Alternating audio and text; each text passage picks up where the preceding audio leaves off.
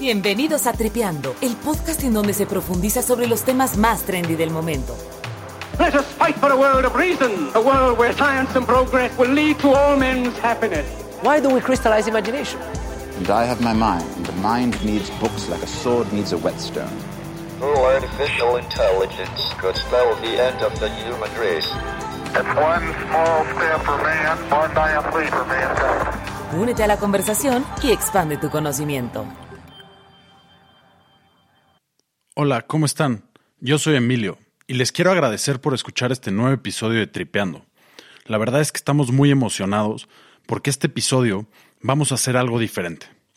Tenemos el honor de tener en el podcast a una de las mejores voces y más prometedoras de México, Mario Rojas, el tenor más joven en debutar en toda la historia de Bellas Artes. Primero que nada, Mario, te queríamos agradecer mucho por unirte con nosotros aquí en Tripeando Podcast.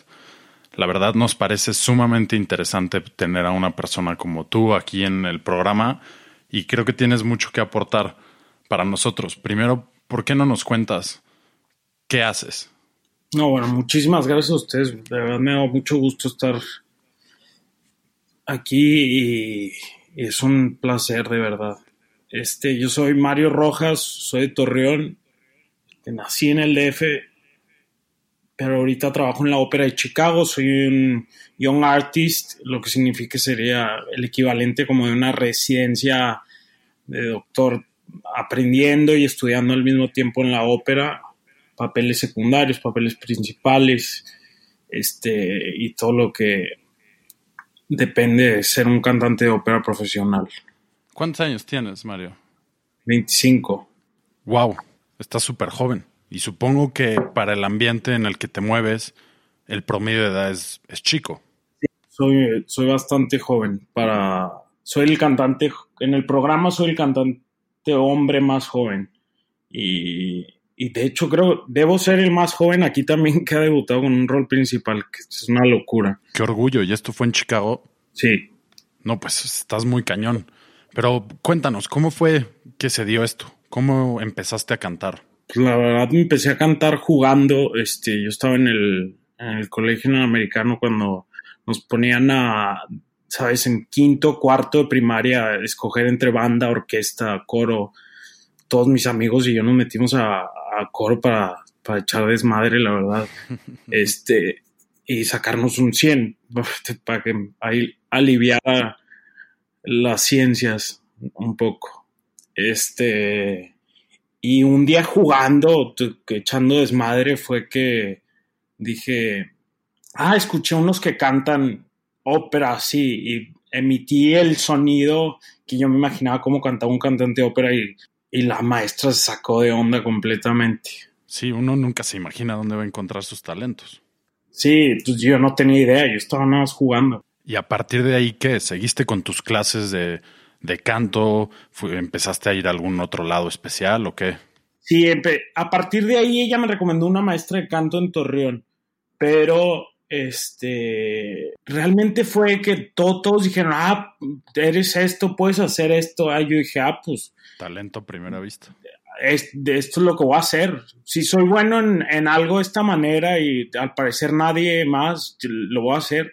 Fue más eso que, que, que el amor por la música o cantar, eso vino después con, con, con el tiempo y aprendiendo realmente lo que era la ópera y lo que era todo eso. Pero sí fue muy, muy chistoso como de, al principio pasó todo. Está chistoso, pero sí, si tienes el talento, este encuentra una manera de, de buscarte. Pero ¿cómo acabaste en, en ópera? Pues en ópera es muy, bueno, en realidad música es, es, raro como escogerla. Toda la gente dice que más bien la música te escoge a ti. No hay, realmente no hay receta como que para nadie, especialmente en ópera. Sí, claro, hay muchísimos cantantes de ópera y hay muchísimos cantantes jóvenes que están intentando hacer carrera y, y abriéndose camino, pero es algo realmente muy ex, extraño terminar en música el problema es cuando te enamoras ya de, de lo que estás haciendo es, de, con la ópera y escuchando realmente las óperas y la música y entendiendo los textos y todo, eh, es, es imposible dejarlo ir, realmente. Sí, estoy de acuerdo. La verdad es que la música es algo increíble. Yo no paro de escuchar música todo el día, incluyendo ópera.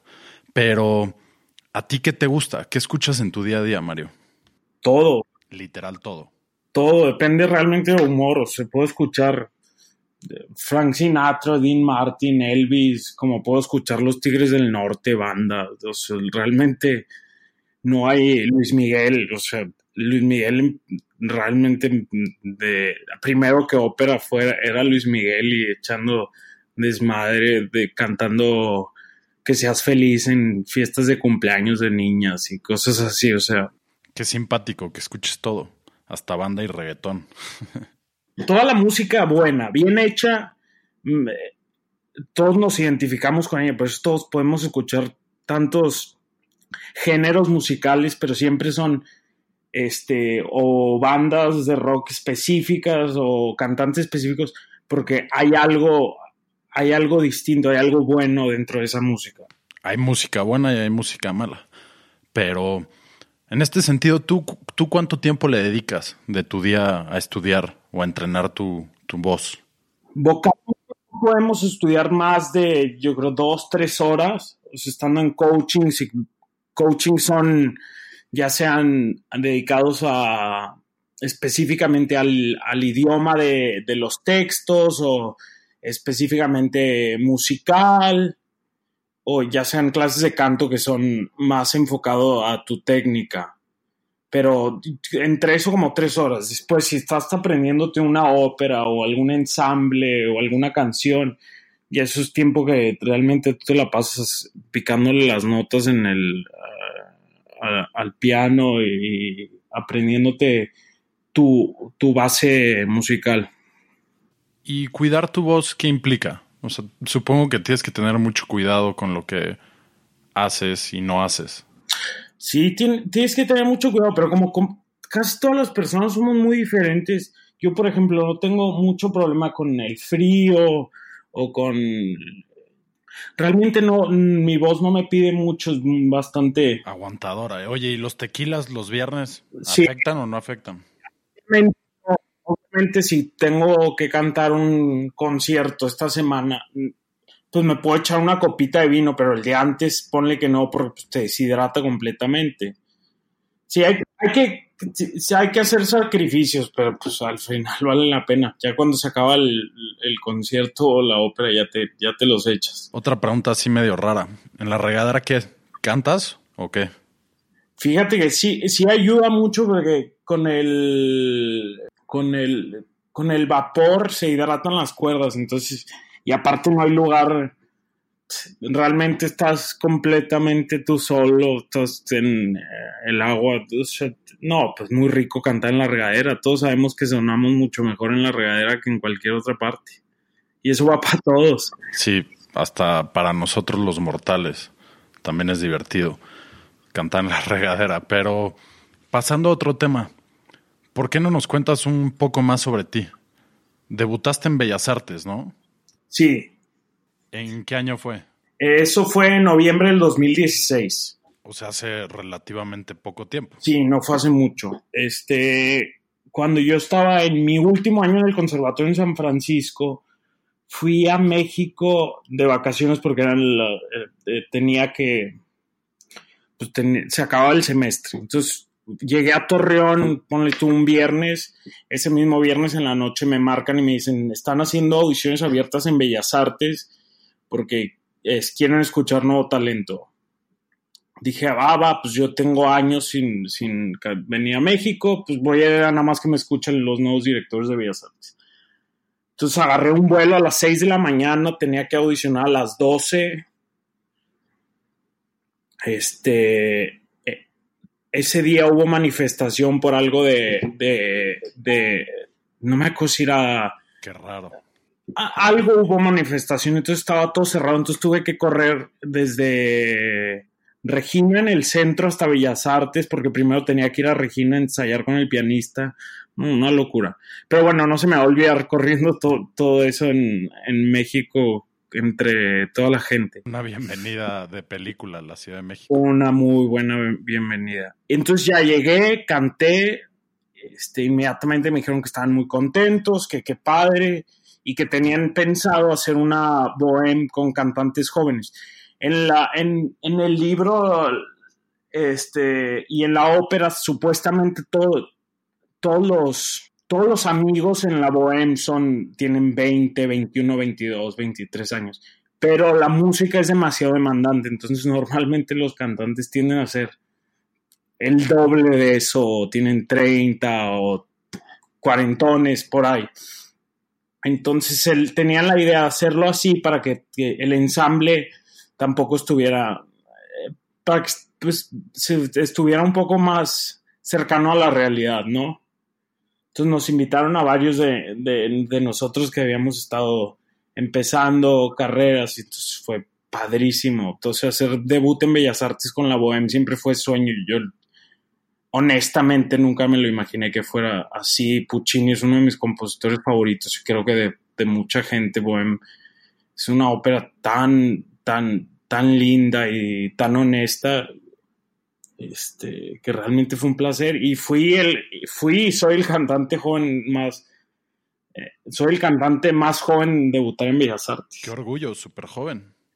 ¿Cuántos? 23. ¿Y, y de ahí, y de ahí qué, qué siguió? Sí. ¿Te buscaron? Este, ¿cómo, ¿Cómo fue que pasaste de Bellas Artes a irte a Chicago? Ese mismo verano, unos días después, cuando regresé a Torreón, después de esa audición, René Fleming, que es la consultora de de aquí en la ópera de Chicago, que ella es muy famosa aquí en Estados Unidos, dicen la diva del pueblo, ha hecho, hace muchas cosas por la cultura y hace muchas cosas por, por la ópera y por joven, los cantantes jóvenes. Entonces dije, pues voy a, voy a buscar la oportunidad de poder cantar con ella o por lo menos platicar un rato de, de lo que quiero hacer y dónde estoy y a dónde me gustaría ir platiqué con algunos de los patrocinadores que estaban ahí y estaban, se, les hizo muy se les hizo muy padre la, la oportunidad. Este, y lo hicieron posible. Entonces, cuando cantó ella su concierto en Torreón, antes de su ensayo, yo le canté y me dijo, espérate que se termine el ensayo y platicamos. Platicamos y me dice, oye, yo soy parte del, de la mesa directiva de Chicago y también soy su consultora. Deberías de pensar hacer una audición para el programa de cantantes jóvenes. Yo sé que la, convocatoria ya está cerrada, pero lo deberías de hacer. Tienes, tienes demasiado talento y pues, le seguí la palabra. Vine a audicionar el, el 28 de julio, que justo era mi cumpleaños, entonces qué mejor regalo. Y quedé Después regresé en septiembre a hacer la audición final en el teatro, que fue un sueño, porque este teatro es una, realmente una belleza, es uno de los teatros más bonitos y gigante, es un, es un teatro de 3.800 personas para ópera. Que es mucho más grande que Bellas Artes, ¿no? Sí, es el doble de Bellas Artes. Es impresionante, es impresionante, pero la acústica es muy, muy buena, es como, es muy parecido a cantar en una regadera, esa sensación de, de sonido siempre envolvente. Y envolvente, exactamente. Es como cantar con audífonos. Y acaba de ser tu debut en Chicago, ¿no? Que al parecer fue como de película. Entraste como suplente, ¿no? Sí. Y resultó que fue una cosa histórica. La gente de pie ovacionándote. Sí, fue un, realmente fue increíble. Este, como te digo, nosotros como cantantes jóvenes aquí en el programa estudiamos, hacemos los cantantes, los papeles secundarios, pero estudiamos los papeles principales. Somos el understudy que le dice, el suplente. Entonces, a mí me marcan, me mandan mensaje en la mañana para decirme que Giorgio Berruggi, el tenor, no se sentía muy bien, que, pero que no había cancelado. Entonces dije, ah, ok, bueno, voy a sacar la partitura, me puse a estudiar un rato. Para eso ese día a las 7 de la mañana había dos Soul Cycle, que en mi vida lo haría si tengo pensado hacer un show a las, a las 9 de la noche, ¿sabes cómo? Sí, no, no es tan prudente. Entonces, ya me, me, me confirman a las 12 que, que el, el tenor Berrucci canceló, este, que qué pueden hacer por mí. Les pregunto, pues, a ver, ¿qué tengo que hacer? ¿Tengo que usar peluca? ¿Cómo va hasta el vestuario? ¿Ya lo tienen? Este, ¿me pueden, por favor, hacer un coaching extra para repasar la música? Porque nosotros repasamos esto, lo que cantan ellos, pero ya, ya abrió la ópera hace un mes, entonces, no, no, no, fue una locura. Pero la verdad se portó, todos mis colegas, todas las personas en el teatro se portaron increíbles. En esos momentos de, no es, no es pregunta, ¿sabes? Te están diciendo.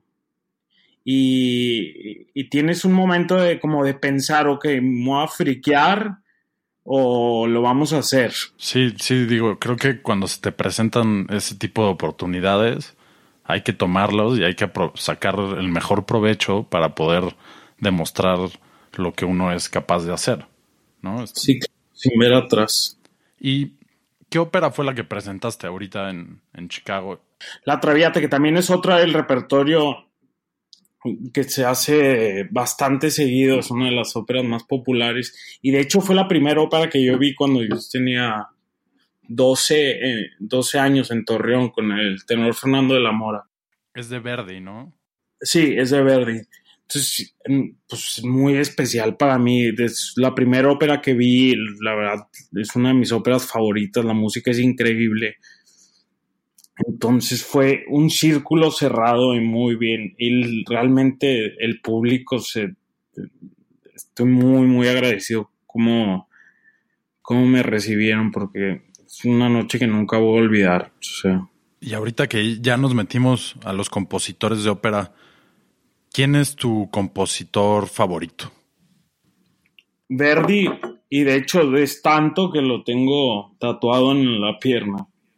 Ah, ¿en serio? Sí. Pues muchos dicen que es uno de los mejores compositores que, que ha tenido la humanidad, ¿no? Él, Puccini, Wagner, Donizetti, Bellini, Rossini, que también es, y aparte es muy cagado como, como, como escribe todo, casi todo es comedia. Sí, hay óperas serias de él, pero, pero sí, Verdi y Puccini son mis tops y creo que son los que me van a dar de comer toda mi vida. Sí, justo como decías, la buena música nunca va a dejar de ser buena música. Y sobre tus inspiraciones, ¿quiénes son tus tenores favoritos, ya sean mexicanos o internacionales? Bueno, Plácido Domingo es Plácido Domingo, Pavarotti. O sea, el CD que yo escuché cuando, cuando fui, que fui a la escuela era el de los tres tenores y otro que se llamaba Pavarotti da Best. Entonces, eh, Pavarotti, Plácido Domingo, eh, José Carrera siempre han tenido un, un, lugar muy especial y creo que fueron parte de lo que son parte de los que me enseñaron a cantar realmente de oído al principio y luego ya después después aprendiendo de, de, de sus carreras también. ¿Y qué sigue para ti? ¿En dónde te ves en unos años? Este, espero, termino aquí en la Ópera de Chicago el primero de marzo. Entonces, después de, en estos siguientes meses voy a hacer concursos y, y audiciones en Europa. Ya estoy en pláticas con un agente muy bueno que es con el que, que me que arreglo todo eso, pero yo creo me, me mudo a Europa en, en abril del año que entra. Suena bien Europa, ¿eh? Felicidades. Y supongo que sí te gustaría volver a regresar a México a cantar. Claro. No, de hecho hay una, hay una cosa increíble que me gustaría poder platicarla, pero no, no puedo. Este, todavía es confidencial. Este, el mes que entra en mi tierra en Torreón, entonces, pero va a ser algo realmente increíble. No, no lo puedo creer. Y justo vino después de la Traviata, entonces. Bueno, esperemos que cuando salga el episodio ya nos puedas contar. Y a lo mejor sea un proyecto que logre poner el nombre de México en alto, como lo han hecho otros grandes tenores mexicanos, ¿no?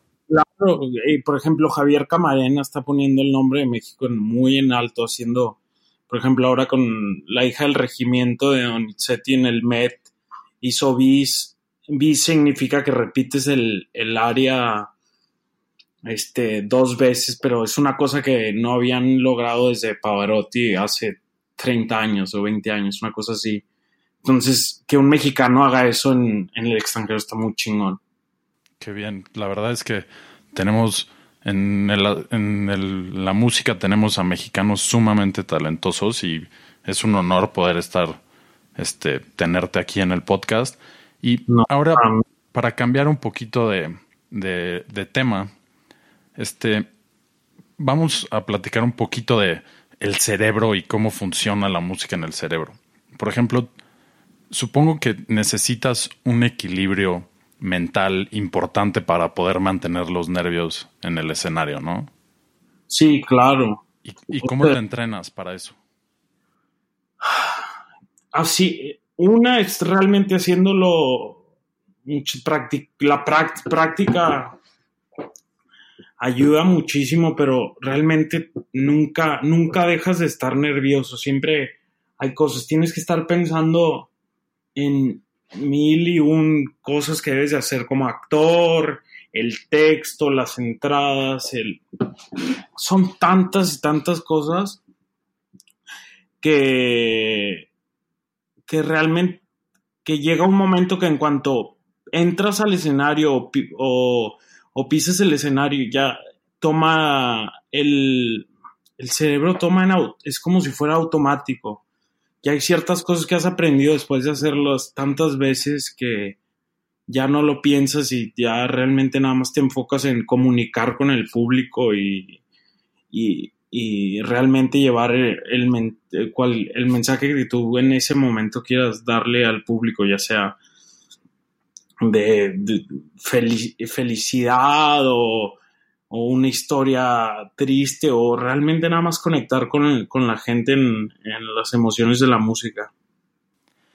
Ah, ¿Habías escuchado alguna vez que la música y, y poder entender los ritmos y patrones fue un accidente evolutivo en el, en el cerebro humano?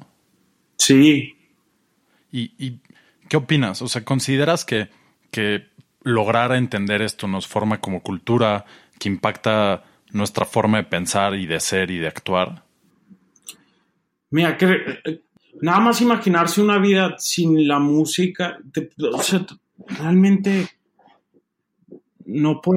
Sería triste. No, deja tú, sería, deja tú, sería triste.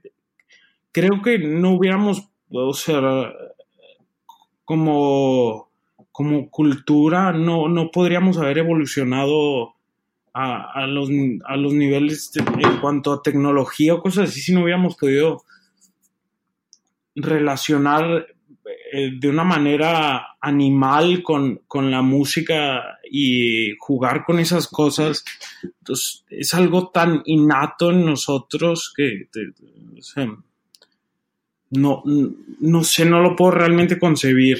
Sí, yo creo que lo que conocemos como cultura, como sociedad, sería algo completamente distinto. Seríamos mucho más cercanos a los animales o a otras especies si no tuviéramos estas creatividades como la música. Sí, claro. Ya para, para cerrar, despedirnos, este, ¿en dónde te podemos escuchar? Bueno, ahorita en la Ópera de Chicago, espero estar de regreso en México pronto. Sé, sé que en abril estaré, pero te, te digo, no puedo decir. Este, pero aquí en Chicago va a estar hasta marzo del, del 2020. Ojalá pueda asistir a la Ciudad de las Ideas, que ya me invitó Andrés. Entonces estoy viendo si, si voy a poder ir este año, me encantaría. Y pues en, en redes sociales siempre estoy tratando de poner música para compartir. Pues buenísimo, compartiremos tus redes sociales para que te sigan y escuchen este episodio de Tripeando. La verdad es que es un orgullo poder eh, platicar contigo y escuchar un poco de tu historia. No, es un placer. Pues muchísimas gracias por acompañarnos en este episodio de Tripeando, Mario. A ti, Emilio. Pues muchas gracias a la audiencia también por escuchar este episodio. Nos pueden seguir en Twitter at tripeandocast y en Instagram at tripeandopodcast y esperen el próximo episodio.